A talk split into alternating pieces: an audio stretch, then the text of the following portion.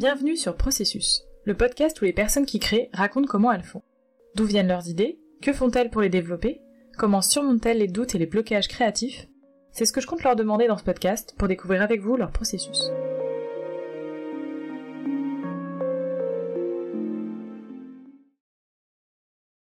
Dans cet épisode, Julia Piedade, autrice, compositrice et interprète, nous parle de son processus. Comment est-ce que je te présente? Comme chanteuse, compositrice? Alors, euh, je pense que peut dire autrice, euh, compositrice, interprète. Autrice, compo, Singer, songwriter, c'est le terme français. Mais du coup, on met pas chanteuse? C'est compris dans interprète. D'accord. Ça marche. On peut aussi dire chanteuse pianiste, mais là, ça enlève la dimension, euh, la dimension écriture. L'autrice, c'est celle qui écrit les paroles, les textes compositrice, c'est celle qui fait la musique, qui écrit la musique. Ça ne veut pas dire que, que je me suis occupée de toute la partie musicale du projet. C'est pas le cas, mais j'ai écrit, on va dire, la structure musicale, la, mélodie et euh, les harmonies, les accords et la mélodie des chansons. Et euh, interprète, c'est euh, c'est quand je monte sur scène. voilà. C'est quand je. En fait, ça, à chaque, euh, chaque fois qu'on monte sur scène, on chante un peu différemment. Donc, euh, on peut réinterpréter ses propres morceaux euh, qui auront un peu une tête différente à chaque fois. Quoi. Donc, ça, je pense que c'est aussi un boulot de création, l'interprétation. Alors, je viens d'une famille de musiciens. mes parents j'ai grandi dans un foyer où les deux parents étaient compositeurs et euh, prof de musique à l'université. Donc c'était un milieu à la fois euh, intellectuel, académique, mais aussi très musical et très créatif. J'avais deux pianos à la maison, donc ça m'est venu assez, assez naturellement de jouer. Euh, j'ai commencé du coup à prendre des, vrais cours de piano à, à 6 ans. À l'âge de 5 ans, j'avais commencé à jouer, genre mes parents m'apprenaient et tout, mais à 6 ans, j'ai commencé à prendre des cours avec un prof, une prof. Et euh, après, je suis rentrée à l'école de musique au Brésil. On n'a pas trop le système de conservatoire comme en France. Et du coup, euh, c'était peut-être un peu moins structuré qu'ici. Mais c'était quand même, c'était suivi de cours de, théorie musicale aussi, et euh, d'histoire de la musique et tout. Mais jusqu'à l'âge de jusqu'à mes 18 ans en fait j'ai fait du piano classique. Et je suis même arrivée à enfin à rentrer dans une fac pour travailler ça parce qu'au Brésil on peut rentrer euh, il y a des facs pour instrumentistes en fait. L'université euh, te propose des cours tu fais les cours de musicologie d'histoire de, la musique et tout et tu as aussi la moitié de tes de tes crédits c'est des cours d'instruments. Et tu donnes des concerts à la fin et euh, moi, j'ai ici, la rentrée scolaire, c'est en septembre. Au Brésil, c'est en janvier. Donc, j'avais même commencé, euh, j'ai fait un semestre là-bas avant de venir en France et enchaîner avec euh, la Sorbonne ici en musicologie. Mais du coup, j'avais fait en piano, quoi. Donc, j'avais pour idée de devenir vraiment pianiste classique. Et en fait, je savais, même mon intuition savait depuis toujours que c'était pas, c'était pas ça qu'il me fallait. C'est très solitaire comme comme métier. passe beaucoup, beaucoup de temps à, travailler à la maison tout seul. Mais du coup, j'ai, euh, quand je suis arrivée en France, je voulais plus du tout faire du piano classique. Donc, je me suis orientée vers une école de jazz. C'était la Bill Evans. Et euh, Bill Evans Academy. Et j'ai pris des cours avec euh, Philippe Powell. C'est le fils d'un grand compositeur de bossa nova qui s'appelle Baden Powell. Et du coup, je trouvais ça chouette de bosser avec euh, quelqu'un de, brésilien en plus. Je venais d'arriver, je parlais pas bien français, enfin je parlais pas français du tout même. Et euh, du coup, j'ai commencé ces cours-là que j'ai pris pendant 4 ans avec lui. Pas à la Bill Evans, on a, on, a, basculé sur du particulier au bout d'un moment, des cours privés. Et euh, j'ai fait musicologie à la Sorbonne en même temps, licence, master et euh, spécialisation en jazz pour le master. Et j'ai fait ma dissertation sur Johnny Mitchell, qui est une compositrice qui m'a beaucoup influencé aussi dans mes chansons.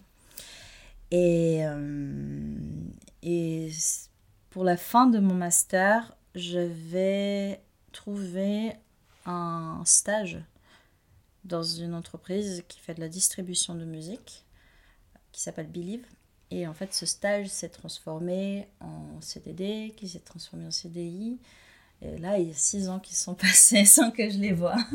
Et euh, je me suis sentie très très loin de la musique. Je faisais, je, en fait, pas force d'habitude, je travaillais toujours le piano. Hein. Je pense que quand on commence à 5 ans, on n'arrête jamais. Euh, je travaillais le piano, euh, des œuvres classiques, du jazz, un peu de tout. Mais plus pour moi, pour des copains des fois. Je faisais, j'ai fait quelques petits concerts, quelques petites choses par-ci par-là, mais rien de trop constant. et, et, et c'était pas suffisant pour moi. Je me sentais vraiment loin de, de, de moi, quoi, de, de ce que j'aime le plus au monde. Donc, euh, j'ai, après, enfin, Covid, tout ça, c'était bien d'avoir un, un, un, métier plus stable à ce moment-là, mais après, euh, enfin, je pouvais plus. J'ai commencé à faire des crises d'angoisse au bureau. Euh, euh enfin, on n'étudie pas la musique toute sa vie pour, euh, pour finir derrière un ordi toute la journée, quoi. Donc, j'ai tout quitté. Et je me suis dit, je vais enregistrer mes compos que, que j'ai commencé à écrire il y a super longtemps. Et du coup, j'en avais plein sous le coude. Et du coup, j'ai dessiné un petit album et je l'ai écrit. J'ai fini le compo et j'ai travaillé avec un réal qui, est basé au Brésil un réalisateur, donc un, produ un producer, comme ils disent aux États-Unis. C'est lui qui a fait toute la prod des, euh, de l'album. Mais euh, on a enregistré ensemble. Et voilà, après, je... ça c'était au début de cette année. Donc euh, là, c'est le moment où je, peux passer sur le, basculer sur le côté interprète, quoi. Donc euh, faire mes morceaux sur scène. Mais le moment de l'enregistrement aussi, c'est un moment d'interprète. On est parfois même embauché juste pour cette partie-là, juste pour jouer quand on est musicien, enfin, pianiste et tout ça. On peut faire juste le côté interprétation, enregistrement, pas forcément sur scène. Et en parallèle de tout ça, tu fais de l'interprétation, tu, tu, chantes aussi. Oui, euh... oui, oui, voilà. Ouais. En parallèle de tout ça, enfin l'année dernière, j'en ai fait beaucoup. J'ai fait des. Euh, cette année, beaucoup moins, comme je me suis euh, focalisée sur mon, mon, projet solo. Il fallait le faire à fond parce que ça demande de porter de tellement de casquettes que. Et, en plus, j'avais le confort d'avoir le chômage à côté, donc j'ai pu me, me permettre de de me lancer à fond là-dedans sans, sans, penser forcément à faire des cachets pour l'instant. Et j'en ai fait plein l'année dernière, hein, plus pour me mettre sur, dans le bain direct. Et c'était euh, des, euh, un peu de piano bar, euh, des soirées privées, de, euh, voilà, des chansons pop, jazz, euh, musique brésilienne, française, tout ça. Un peu de tout. Et j'ai un projet folk aussi, un duo folk c'est, qui s'appelle Blue Hour et là, on interprète justement des chansons de Johnny Mitchell, que j'adore, euh, de Tom Waits, de euh, Nick Drake, John Baez, plusieurs chanteurs folk un peu des années 70, majoritairement. Et euh, dans ce projet, je suis surtout euh, pianiste. Donc euh, pas, pas trop chanteuse, je fais les chœurs dans quelques morceaux et c'est tout. Mais du coup, dans tes études, en fait, j'ai l'impression que tu as surtout été instrumentaliste. Quand est-ce que tu as sauté oui. le pas de commencer à chanter? Oh, j'ai toujours. Euh, enfin, j'ai fait quand même la, la, chorale de la Sorbonne, par exemple. J'étais dedans de, pendant 4 ans. Euh, ma mère, elle a déjà été prof de chant. Donc, euh, en vrai, j'ai toujours chanté, même si c'était pas professionnellement. Et j'ai pris des cours aussi avec une coach. quand j'ai décidé de me lancer à fond, en fait, je voulais me préparer vocalement pour l'enregistrement. Donc, j'ai commencé à à travailler avec une coach qui s'appelle euh, Diane Dupuis, qui est super.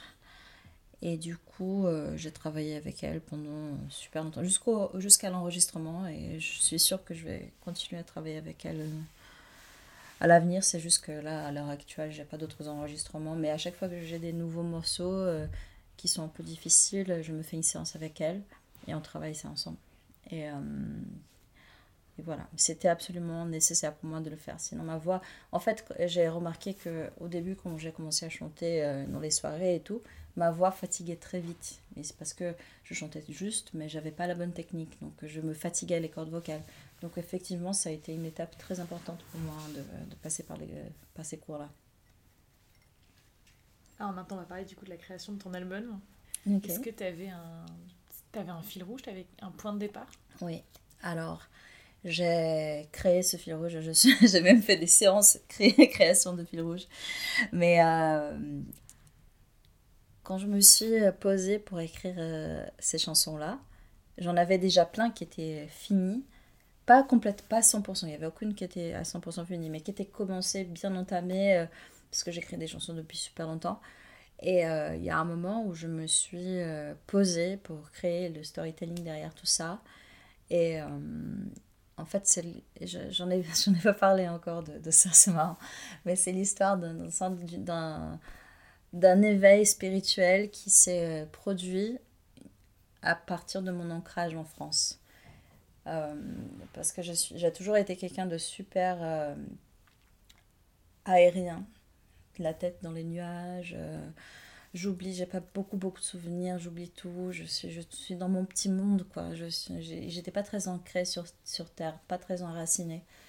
Et euh, en fait, euh, cet album-là, il raconte euh, ma trajectoire d'ancrage quoi, et comment le fait de, de, de partir d'un pays et de voir me, me reconstruire ailleurs m'a permis aussi de, ou m'a forcé plutôt à, à m'ancrer dans mon corps et à être présente et savoir qui je suis et mieux me comprendre parce que finalement j'étais seule ici. J'étais, quand je, suis venue, j'étais avec mon père, mais il, est rentré après.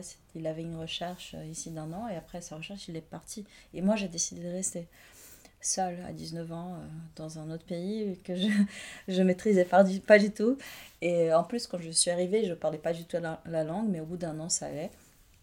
Mais quand même, c'était il, a fallu que je sois solide en moi. Et ça, euh, quand on a 19 ans, c'est pas, pas vraiment le cas encore. Et donc, à travers la musique notamment, c'est, et aussi les, les obstacles que j'ai, j'ai rencontrés. Euh, ici, j'ai dû aussi faire euh, le deuil de ma mère que j'ai perdue au Brésil avant de venir. J'avais 16 ans. Mais bah, enfin, c'est pas au bout de trois ans qu'on guérit. Mais du coup, j'étais seule, j'avais pas mon père et j'étais là. Enfin, il y avait plein de problématiques qui, qui sont créées pendant ces années-là. Et euh, tout ça, c'est, euh, ça m'a ça m'a vraiment forcé la main pour, pour apprendre à me connaître moi-même. Donc, c'était. et c'est l'histoire que je raconte dans, dans dans, dans, cet album. Et, et, en fait, il y a Julia qui, qui vit une histoire d'amour, Julia qui perd sa mère, Julia qui, qui s'enracine. Euh, voilà, donc chaque chanson raconte une histoire différente euh, par rapport à ça. Et ensuite, euh, pour chacune des chansons, tu avais un événement en tête Oui. C'est ce que tu dis Oui, exactement. Un événement. Et, et même ça, je me suis Enfin, je, ça, c'était après, quand j'avais les sept chansons. Je me suis dit, c'est marrant, il y a chacune qui, qui aborde une thématique très spécifique, d'un truc très, très clos, quoi, mais qui en fait, ça, a été des événements catalyseurs, en fait. Catalyseur ou catalyseur En fait, ça a été le point de départ pour plein d'autres choses, en fait, qui a commencé l'effet papillon, quoi. Donc, c'est. Euh, euh, le deuil de ma mère, effectivement, ça, ça c'est un peu évident que ça sera quelque chose de, de, de formateur, quoi. Ça, ça, mais aussi la fin d'une relation, et puis euh, aussi apprendre à, à, mettre des, des, barrières. Ça, c'est mon prochain single qui s'appelle Non, ça veut dire non en portugais. Et euh, c'est quand j'ai appris à mettre des limites et à moins donner et à, et enfin non, je n'en veux plus tu vois. Et ça ça a toujours été un problème pour moi de mettre des limites.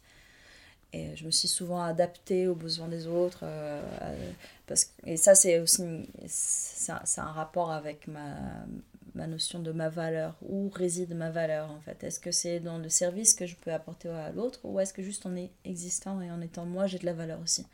Donc en fait, quand j'ai commencé à avoir euh, à pouvoir dire non, je voilà. Donc ça c'est une des problématiques. Il y en a plein, il y en a plusieurs. Donc l'album il part un peu de, tout ça. Moi j'ai toujours entendu dire qu'il y avait toujours plus euh, de chansons que ce qui finissait sur l'album.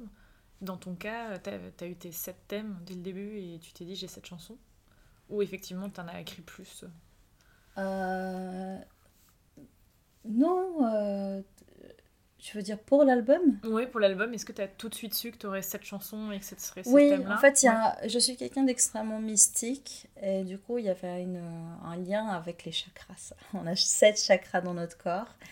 Et, et en fait, j'ai choisi... euh, Enfin, il y a des chansons qui étaient assez évidentes pour moi. Et, et le chakra auquel elle était reliée.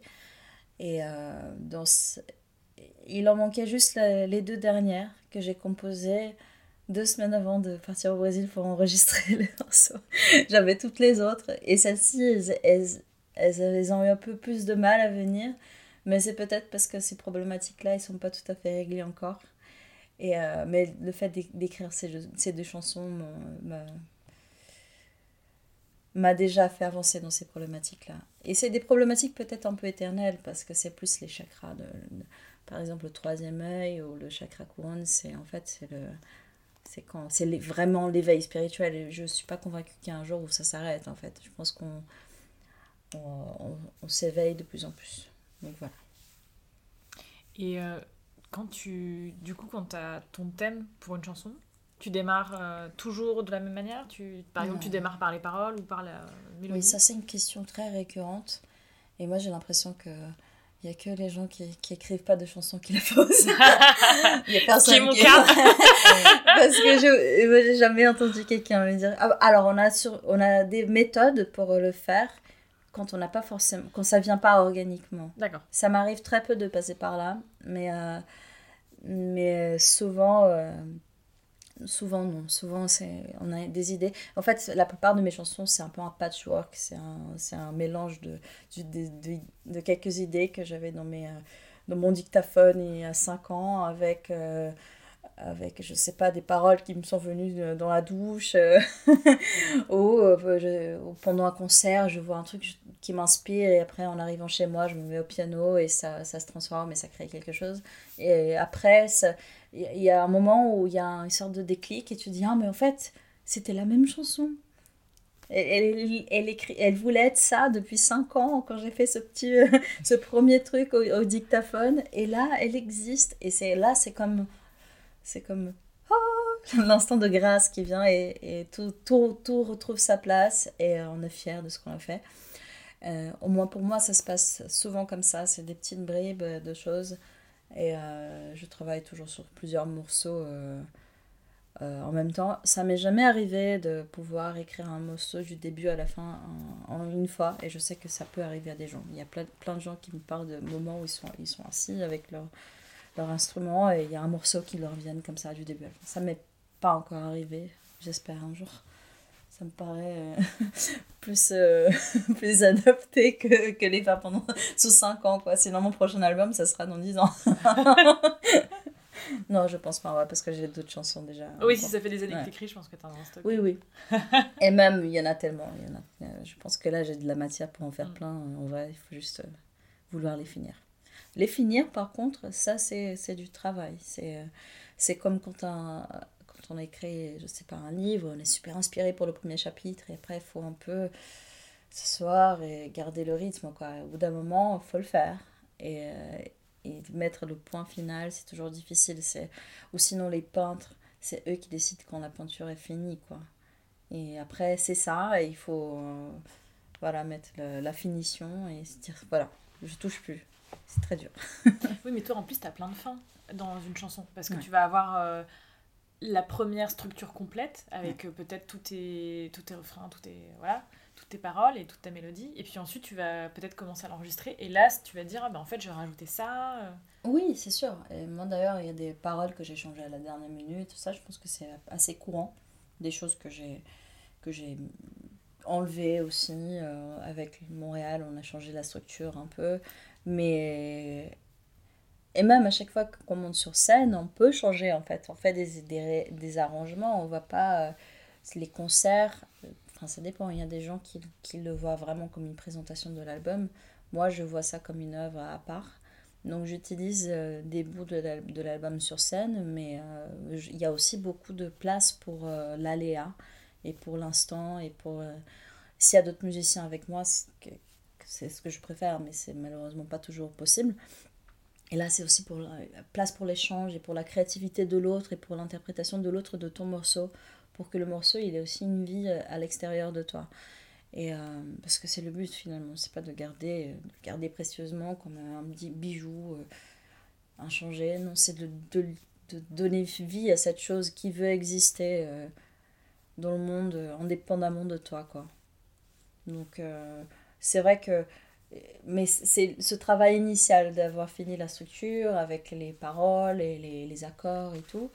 Euh, moi, j'ai du mal à finir parce que je, je suis très perfectionniste. Euh, il y a plein de Julien dans ma tête. Il y, en a, y en a une qui est, qui est, très sensible, il y en a une autre qui est très intello et qui veut rendre des choses peut-être plus complexes que euh, qu'elles ont besoin d'être en fait et euh, qui veut complexifier les choses, mais après ça rend euh, le morceau moins accessible et parfois aussi moins authentique parce que c'était pas l'idée de base en fait. Il se transforme parce que l'intellect a pris le dessus par rapport à l'émotion. Et euh, ça, c'est un problème que j'ai. J'essaye de, de. Je sais pas si c'est un problème, mais en tout cas, c'est un trait de caractère qui parfois me, me rend un peu folle, quoi. D'essayer de, de, rendre les choses plus complexes qu'elles devraient être. Est-ce que tu penses que c'est le fait d'avoir étudié Oui, sûrement. Ben, J'entends. Euh, en fait, c'est horrible parce que c'est quand tu es enfant de compositeur, et c'est pas des, des petits compositeurs. ma mère gagnait des prix de composition à 14 ans, quoi.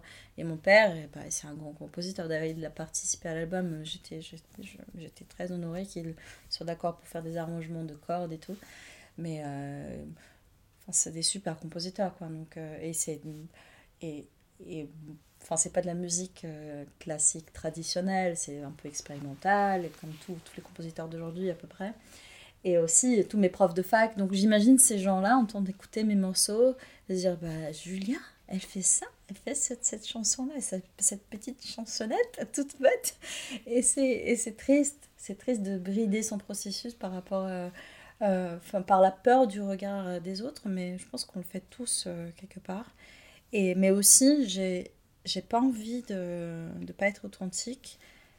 J'ai envie d'écrire des chansonnettes toutes bêtes aussi, quoi. Et pas juste des. Euh, mettre des accords. Enfin, parfois, je le fais même exprès, quoi. Je mets un, accord, là, spécifiquement euh, en pensant euh, à ces gens-là.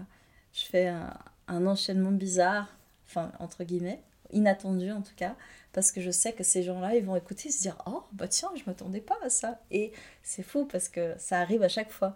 Genre, ces gens-là, précisément, ils viennent me voir après. Oh, j'adore ce que tu as fait au début de tel refrain. J'ai trouvé ça génial. Et j'étais, mais, mais oui, forcément, je l'ai écrit pour toi, ça. C'était toi mon public cible pour ce... exactement ça. Donc, au bout d'un moment, ça devient aussi un peu de la manipulation pour, pour essayer de faire, euh, de, de, de, rendre ton morceau euh, plus au goût de certaines personnes que d'autres. Et euh, ça, je veux éviter parce que c'est quelque chose que j'ai fait un petit peu dans cet album et que je vais essayer de gommer un, un peu pour les prochains.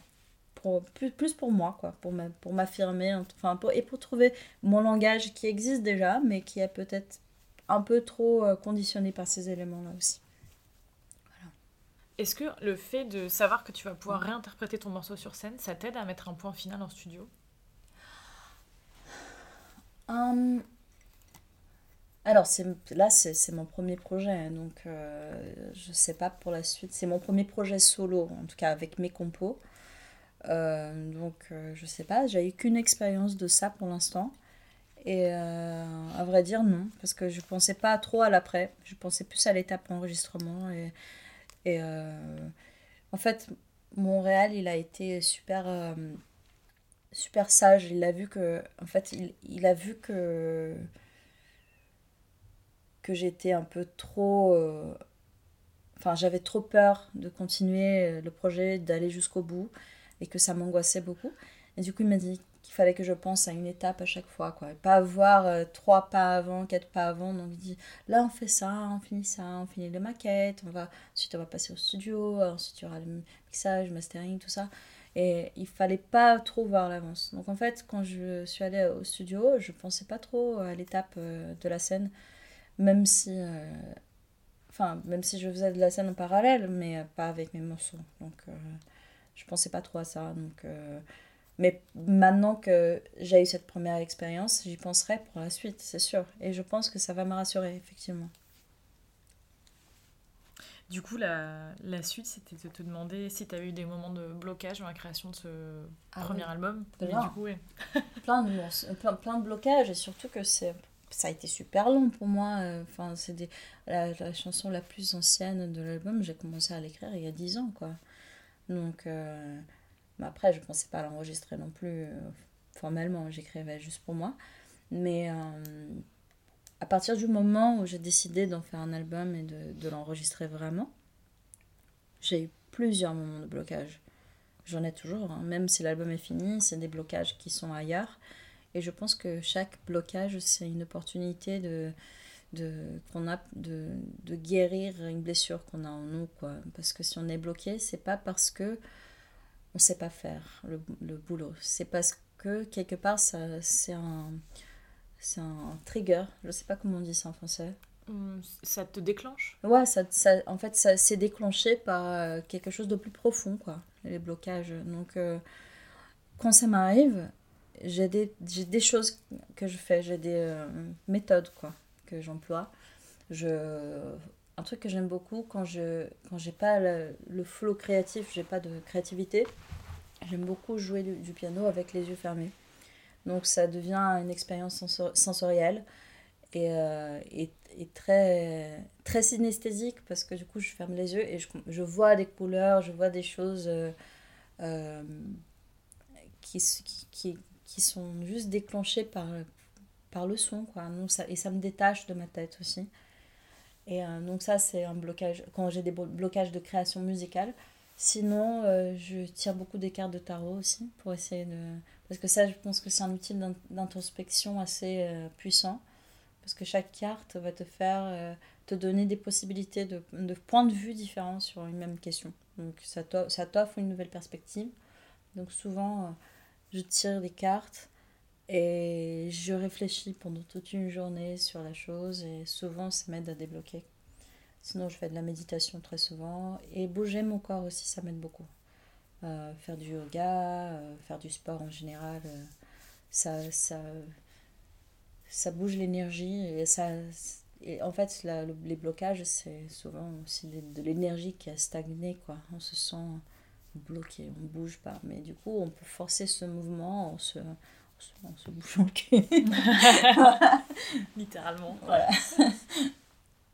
Mais surtout qu'en plus, euh, c'était une, une, de mes questions euh, suivantes, c'était comment tu, tu vas nourrir ta créativité et ta technique. Et, euh, peut-être on peut, on peut, commencer par la technique, parce que du coup, de rien, tu chantes. Donc forcément, mm. c'est... Je sais pas si on parle de muscles pour les cordes vocales, mais il y a quand même un côté physique. ce sont des muscles, effectivement. Oui, c'est très physique. Alors, euh, pour la technique vocale, euh, je t'avoue que je ne fais pas assez. Euh, je devais le prendre plus sérieusement. J'ai des exercices en plus à faire. mais là, je le fais que quand je chante, quand je vais sur scène et tout. Quand je travaille à la maison, je ne fais pas mes exercices, mes vocalises, enfin les échauffements classiques. Mais quand je vais sur, soit sur scène, soit enregistré, j'ai des, des exercices très précis que je fais pour pour réchauffer. Et, mais je devrais, je devrais le, les faire euh, euh, tout le temps pour, euh, pour, pour, pour, le muscle, vraiment, pour muscler les cordes vocales. Mais comme je chante assez souvent et que j'ai maintenant une meilleure technique qu'avant, rien que, que, que, de faire ça, ça, ça aide un peu. Mais c'est pas suffisant. et, voilà. Mais pour le, pour le piano, pour, j'en fais plus. Mais ça parce que c'est des habitudes qui sont ancrées en moi. C'est de je joue tous les jours déjà. Je, si, je, si je pars en voyage et que j'ai pas un piano, euh, j'ai des crises de manque. Enfin, vraiment, c'est dur pour moi de rester euh, très longtemps euh, sans, sans, piano. Et je travaille souvent, je fais des, des petites gammes, des accords. Après, c'est je fais pas non plus beaucoup de, de, mes, mes, mes, exercices techniques sont surtout euh, de travailler les passages difficiles des chansons que j'ai à jouer. Donc euh, voilà, c'est plus ça. C'est, je les travaille lentement à en mode classique avec euh, tous les outils que j'ai appris quand je faisais du piano classique. Voilà. Et est-ce que tu t'entraînes pour ton souffle et ton endurance sur scène? Tu fais, je sais pas, Ah, ah bah, je fais du sport, mais c'est pas forcément pour ça. Ah, ça n'a jamais été super. Enfin, je suis pas Beyoncé, donc je, je, je, danse jamais sur scène, donc je suis souvent derrière un piano. Donc, euh, c'est pas. Enfin, c'est physique euh, quand même, mais euh, je suis pas à bout de souffle. Donc, même quand je suis debout, c'est. Je sais plutôt un peu statique, même si je bouge, c'est pas, c'est pas de la danse chorégraphiée. Heureusement, parce que je suis pas très à droite.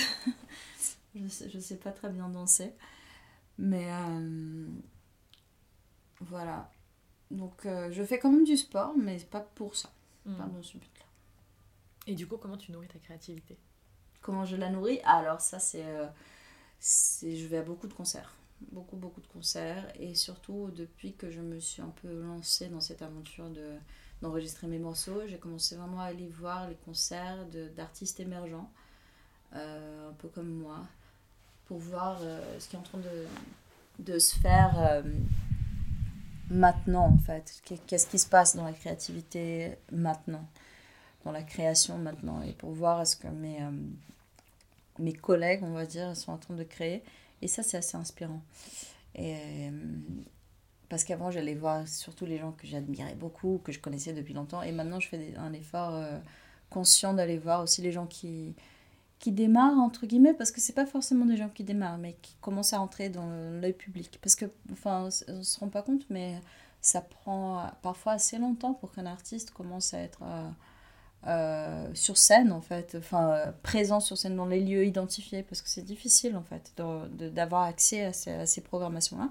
Donc, en fait, quand un artiste, il passe dans une des salles qui programme les artistes émergents, c'est souvent des gens qui, qui travaillent leur euh, musique depuis un moment, quand même. Donc, c'est des projets assez aboutis.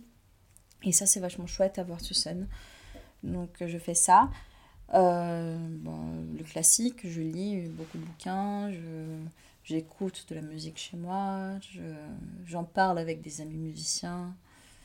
Et voilà, c'est l'art, la beauté, tout ça. Paris, c'est une ville qui m'inspire beaucoup, donc euh, rien que de faire des promenades à Paris, dans le silence aussi. J'adore. J'adore ne pas écouter de musique aussi. Parfois, je mets mes, euh, mes écouteurs qui bloquent, euh, qui à réduction de bruit, et j'essaye d'écouter le, le, néant, en fait. J'ai des acouphènes, donc il y a quand même souvent des bruits dans ma tête, mais c'est pas... Mais c'est...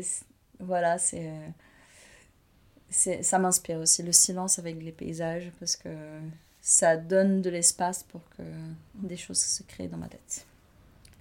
Est-ce que tu es le genre de personne qui, qui, chante tout le temps, en fait, tu vois, qui, qui se surprend à fredonner euh, Ou pas du tout? Ça, c'est une bonne question. Non. non, euh, sous la douche, oui. Mais euh, non, je ne chante pas beaucoup. J'aime beaucoup être en silence. J'aime beaucoup, beaucoup. il y a des, je peux passer des journées entières sans, sans ouvrir, ma, ouvrir ma bouche, en fait, sans, sans parler avec des gens et euh, sans chanter aussi. Mais j'adore chanter. Mais c'est assez intentionnel pour moi quand je le fais. C'est, c'est, c'est, ça part vraiment d'une intention de faire de la musique. Et je, j'en fais souvent même. Hein. Enfin, la chance, je, je, me mets au piano et je chante. Euh, mais euh, juste comme ça en faisant la vaisselle, tout ça. Non, ça m'arrive pas en vrai. Je, je pense en tout cas. tu vas faire attention maintenant. oui, je fais attention. Mais à mon avis, non, parce que j'aime beaucoup le silence. Voilà. Il y a des gens qui ont horreur du silence. Moi, je suis pas du tout comme ça. J'adore ça. Et ensuite, je voulais savoir comment est-ce que tu gères les, les, regards extérieurs pendant que tu crées et après. Euh. Alors, dans ton cas, du coup, tu n'as pas encore commencé à, à présenter ton, ton ah, album si, si, Ah si, j'ai déjà fait... Euh, en vrai, j'ai fait un concert, j'en ai d'autres à la clé. Euh, mais je, je, l'ai beaucoup joué à des amis, à des, des gens que, que, je connais, que j'apprécie. Donc en fait, quand je suis sur scène, ça me... Pour moi, c'est juste un plaisir. J'adore être sur scène et j'adore présenter mes chansons aux autres. Là, il n'y a vraiment pas de peur ou de regard extérieur parce que toujours quand on va voir un concert, on est complice avec l'interprète, on a envie que ça se passe bien, on a envie d'aimer ce qu'on voit. Donc euh, ça, ça me fait pas peur, mais comme je t'ai dit tout à l'heure, quand je crée, je suis effectivement bridée un peu par euh, toutes ces voix euh, dans ma tête. Ah, le fait d'avoir fait de la musique depuis toute petite et de grandir dans un milieu académique, musical très, très impressionnant finalement, je, ça, me, ça, me, ça, change, ça change ma façon de composer et ça change ma façon d'écouter de la musique aussi. Je, je suis vite euh, euh, en train d'analyser un morceau dans ma tête. Quoi. Ça, enfin, quand, quand, un morceau il arrive à me toucher d'abord dans le cœur et, sans que ma tête se mette à fonctionner, à l'analyser, c'est là où je sais que c'est un coup de cœur pour moi. Parce que d'habitude, c'est très cérébral pour moi. Et, euh, et j'aime pas ça. Donc la création, pour moi, euh, pure, elle vient pas de la tête, elle vient, elle vient de plus bas en fait, elle vient de, des entrailles. Donc euh, quand je suis connectée à ça, j'ai pas peur, enfin j'ai rien qui me, il y a aucun regard qui est important dans ces moments-là, mais euh, souvent au fur et à mesure du processus créatif, j'ai les voix extérieures qui interviennent et qui viennent un peu brider le processus et changer la direction des choses. Et, euh, et ça, j'aime pas. mais c'est pas une peur, mais c'est c'est vraiment genre je prends en compte les avis imaginaires que un tel ou un tel aurait sur, sur le rendu final quoi. Et dans ces cas-là, qu'est-ce que tu fais? Tu, tu demandes par exemple, tu parlais de ton réel mmh. qui t'accompagne, tu lui en parles ah, on a travaillé ensemble sur, sur, cet album, mais c'est pas pas une collaboration constante. Donc en fait, il a il, est, il est intervenu sur un moment assez spécifique. C'était quand j'ai quand, quand j'avais les maquettes. Je lui ai envoyé, j'ai dit, dit j'adore ton travail, est-ce que tu es d'accord qu'on bosse ensemble sur, cet album? Il m'a dit ok. Il a adoré les compos, donc il voulait pas les changer. Et après, c'était une question d'adapter. Euh, enfin de mettre sa patte dedans, mais il n'a pas changé la structure harmonique ni rien. Il m'a donné, euh, on a changé ensemble, je pense, deux accords en tout, c'est tout. Tout le reste, c'est euh, il a, il a pris ce que j'avais et il en a fait quelque chose d'un peu plus, euh, plus solaire, voilà. Mais mais il n'a il a pas vraiment intervenu sur, le, sur la création des morceaux en soi. C'était plus sur la réalisation musicale, sur les arrangements, tout ça. Et du coup, pendant la création, est-ce que tu fais appel à quelqu'un euh, quand tu vois, tu sens que mm. tu sais pas, tu sais pas si tu vas dans la bonne direction pour une chanson euh Non. non c'est un processus très solitaire pour moi. C'est très solitaire et euh, en fait, c'était même c'était un blocage pour moi. Le fait de montrer mes morceaux pour la première fois, ça a été vraiment un big deal quoi. Ça a été un gros truc. Je, je, je c'était un truc genre j'étais tétanisée à l'idée de montrer mes morceaux à mon père, par exemple, qui est pourtant mon plus grand fan, quoi que je fasse en fait. C'est un mec extrêmement bienveillant et qui m'aime plus que tout et qui est complètement aveuglé par l'amour qu'il a pour sa fille et qui n'aurait, ne serait jamais objectif. Mais comme c'est un compositeur et comme il est fort et que je l'admire, et comme c'est quand même une figure parentale, quoi, j'avais peur de lui montrer ça. Et, euh, et j'avais peur de le mettre dans une position où il aimait ma musique juste parce que je, je suis sa fille et il fallait qu'il vienne au concert, et enfin, alors qu'il l'aimait pas vraiment. Quoi. Donc euh, ça, c'était tellement dur pour moi. Et, euh, et je me souviens la première fois que j'ai joué à quelqu'un, c'était euh, mon ex-copain. Et je tremblais à la fin, parce qu'il lui était musicien aussi. Enfin, il est toujours, il est pas mort. mais, mais du coup, quand je lui ai montré ça, après, je tremblais, j'étais pas bien du tout. J'étais enfin, vraiment traumatisée par ça. Mais du coup, après, j'ai vu que j'étais, toujours en vie après, donc j'en suis pas morte. Et, euh, et j'ai du coup décidé de, les de montrer ces morceaux-là à mon père. Et il a eu une réaction tellement sincère. Genre, euh, j'ai vu qu'il a vraiment aimé et que c'était pas juste et qu'il en, il en était super fier. J'ai montré quatre morceaux comme ça euh, au piano. Euh, enfin, j'étais au Brésil pour euh, lui rendre visite à ce moment-là. Et je me suis mise au piano et je l'ai montré. Et c'était horrible pour moi, mais lui il m'a dit c'est trop bien, faut, faut absolument qu'on enregistre ça, on va organiser ce projet, on va le faire. Du coup, ça, ça m'a donné la force. Et immédiatement, je suis allée faire des vraies maquettes dans un studio à São Paulo. Et, et le mec du studio, il m'a dit, ils sont, super ces chansons, j'adore, c'est trop bien. Et, et, les mecs de studio, souvent, ils, ils disent pas trop, quoi. Donc, euh, j'étais quand, même, quand même très contente d'avoir euh, d'avoir deux... Enfin, au moins un, un, avis vraiment objectif.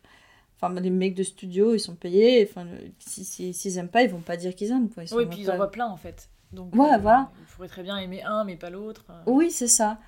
Et du coup, euh, du coup, quand j'ai enregistré ces maquettes-là, ça m'a donné un peu la force et la, confiance pour aller euh, trouver le bon réel. Et la réponse, euh, enfin, la réaction de, de Montréal, du coup, c'était Diogo Strauss. Euh, enfin, c'était un, un oui immédiatement, quoi. Enfin, il m'a répondu dans la journée, alors que dans la musique, on répond parfois assez lentement. Donc, j'étais, j'étais étonnée et super contente qu'il ait aimé les morceaux. Et on a, enfin, c'était, c'était vraiment la bonne personne pour faire ça avec moi. Et, euh, je suis trop fière du résultat, donc euh, voilà. Mais au moment de la composition, c'est très solitaire pour moi. Très très solitaire. C'est pas. Là, je suis en train de, de, co-écrire un morceau avec euh, Gabriella. Du coup, euh, Gabriella Lima, qui est du coup une euh, amie, chanteuse, compositrice aussi. Et si on arrive à le finir assez, assez rapidement, je l'intégrerai aussi dans mes concerts. Mais c'est la première fois, ma première expérience en tant de. Enfin, on est au début du truc, donc je sais pas encore ce que ça va donner, si, si, si nos deux styles vont bien se mélanger. Mais si ça, si ça marche, ça aura été ma première co-composition. Trop bien. Et euh, du coup, ça m'amène à ma dernière question. Mmh. Est-ce que tu sais pourquoi tu crées et pourquoi tu continues euh, à le faire? Ah, ça c'est une très bonne question. Bah, pour moi, c'est une façon de, de, m'organiser euh, internement. Donc, euh, c'est en créant que, que, je, que je travaille toutes ces problématiques-là que j'ai évoquées tout à l'heure. Par exemple, le deuil. Je pense que j'ai vraiment euh, mis, pas un point final, mais j'ai fini, fini, ce deuil de ma mère quand j'ai fini cette composition que j'ai faite pour elle. Euh, quand on perd quelqu'un, évidemment, on est toujours triste hein, pour le reste de sa vie. Euh, mais le deuil, vraiment, le, de, traiter ces problématiques-là, c'est passé par l'écriture de la chanson pour moi. Et euh, pareil, le deuil d'une relation, c'était tout pareil pour moi. Donc en fait, je pense que ça m'aide à... Quand je mets le point final sur la chanson, ça met le point final sur la, sur la question. Et c'est des choses qui après deviennent intégré, c'est fini, voilà, on, on, passe à la prochaine. Donc c'est une façon de... C'est une thérapie, quoi, c'est une, une autothérapie. Pour moi, en tout cas, c'est comme ça. Et, et c'est quelque chose que je fais depuis toujours aussi, donc j'en ai besoin pour vivre. Même j'ai beaucoup de compositions de quand j'étais très jeune que je montrais à personne. Enfin, il y en a une que j'ai montrée aussi euh, euh, à 16 ans à des amis et tout. Et, et c'était horrible pour moi de la montrer, mais je l'ai fait. Et, euh, mais c'était la seule. toutes les autres, je ne les ai pas montrées. Donc c'est quand même, euh, ça montre que c'est quelque chose d'intime, parce que ça, ça, traite des problématiques euh, très profondes pour moi. Donc voilà, c'est de la thérapie. c'est thérapeutique. Merci à Julia d'avoir partagé avec nous son processus. Vous pouvez retrouver son travail et les références qu'elle a citées dans la description de cet épisode. Merci pour votre écoute. J'espère que cet épisode vous a plu. Si c'est le cas, partagez-le autour de vous. On se retrouve au prochain épisode pour découvrir un nouveau processus.